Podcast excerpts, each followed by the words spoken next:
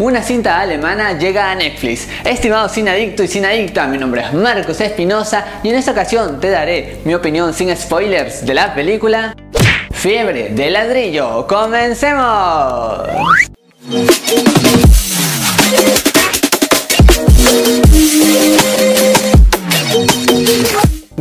Y bienvenidos a todos a su canal Marco de Cine, su canal en donde te contamos qué tal están las películas y series del momento. Ahora sí, sin más que decirte, iniciamos nuestra crítica. Lo primero que te puedo decir de esta película es que usa una fórmula ya utilizada, porque por ejemplo algunas cosas que vamos a ver acá como fiestas, droga y un par más son cosas que hemos visto ya en otras producciones, así es que por ese lado no cuenta nada original y tiene muchos momentos clichés. Y puede ser que tú puedas ver algunas cosas que van a pasar, algunas cosas son muy predecibles y eso no me terminó de disgustar del todo porque a pesar de ello la energía que le ponen es muy pero muy buena, así es que logra arte. En la narración no puedo decir que haya sido mala, más bien es muy acorde a esta trama, es un poco rápida por momentos y eso agrada, aunque tengo que ser sincero que hubo varios momentos que se notaban que eran solamente para rellenar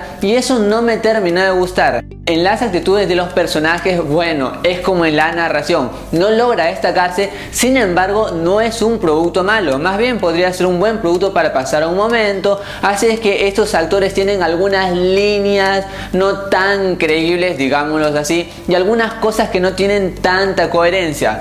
Hay algunos momentos obviamente que sí, todo funcionaba, pero lo que me molestó es que intenten, por ejemplo, varias ocasiones hacer una comicidad forzada y también se notaba incluso que era una pequeña copia por instantes de la película El Lobo de Wall Street, que obviamente no funciona esa copia. Si yo te digo en cuanto que funciona a esos tres personajes, es sin ninguna duda la química que hay. Esa química que aportan estos actores es fundamental. Y esto no solamente queda ahí, también hay algunos pequeños dramáticos donde la actuación funciona. El uso de los flashbacks no me pareció tan enérgico que de como que una solución a algunas cosas y actitudes que no tenían sentido. Se notaba un vacío argumental varias veces, una arrogancia que me gustaba, no lo puedo negar, pero no había una profundidad para saber por qué era esa arrogancia o por qué tenían algunas actitudes. Una película que tiene una buena premisa, sin embargo, no se explota como debería.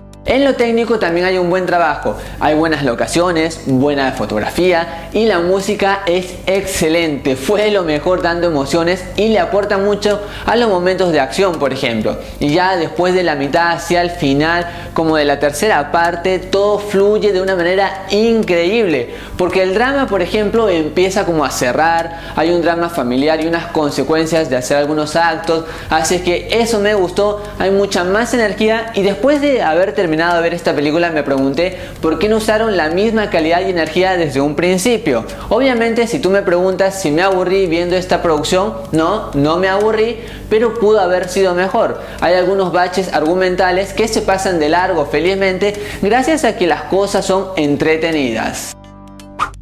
Fiebre de ladrillo es una película con muchos clichés y varios momentos predecibles, sin embargo a pesar de todo ello te puede entretener. Así es que por todo lo mencionado, yo le doy 3 estrellas de 5. Y la pregunta de este video es, ¿cuál es tu película alemana favorita? La mía, por ejemplo, es La Ola. Es buenísima, te la recomiendo. Ahora déjame tú tu respuesta en los comentarios que los leo absolutamente a todos. Y recuerda, me puedes seguir en todas mis redes sociales. Allí me encuentras como MarcoCine8. Los links los tienes en la descripción. Si te gustó el video, dale un gran like. Suscríbete a este canal, así formas parte de este gran equipo. Compártelo con todos tus amigos, así nos ayudas a seguir creciendo. Y activa la campanita de notificaciones de YouTube, así te enteras cada vez que subo un nuevo video. Y algo que es muy importante es que recuerdes que esta es solo mi opinión y en el mundo del cine hay distintas miradas. Por eso es importante cuando hayas visto esta película, regreses al canal y me comentes qué te pareció. Así intercambiamos opiniones de cine. Estimado adicto y adicta yo soy Marcos Espinosa y conmigo será hasta otra ocasión. Goodbye.